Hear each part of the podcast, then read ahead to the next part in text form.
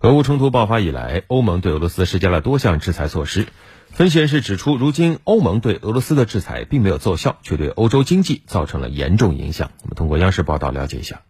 芬兰总统尼尼斯托七号在接受芬兰媒体采访时表示，由于俄乌冲突持续，欧洲将面临经济衰退。尼尼斯托说，芬兰和其他欧盟国家的民众将不得不忍受经济不会年复一年增长的事实。尼尼斯托强调，目前重要的是要考虑到俄乌冲突升级的风险，因为这将产生深远的影响。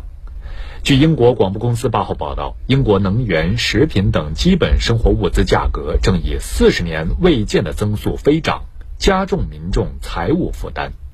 英国邮政公司统计数据显示，英国邮政私人储户七月提取现金总额达八点零一亿英镑，约合六十五点四亿元人民币。为有记录五年来最高。专家表示，现金使用量恢复增势，绝对是因为生活成本危机，民众有意提醒自己控制预算。另外，在原油市场方面，受俄乌冲突影响，市场对于发达经济体出现滞胀以及全球经济衰退的担忧情绪持续升温，投资者不断减仓，以提前应对需求可能大幅下滑的局面。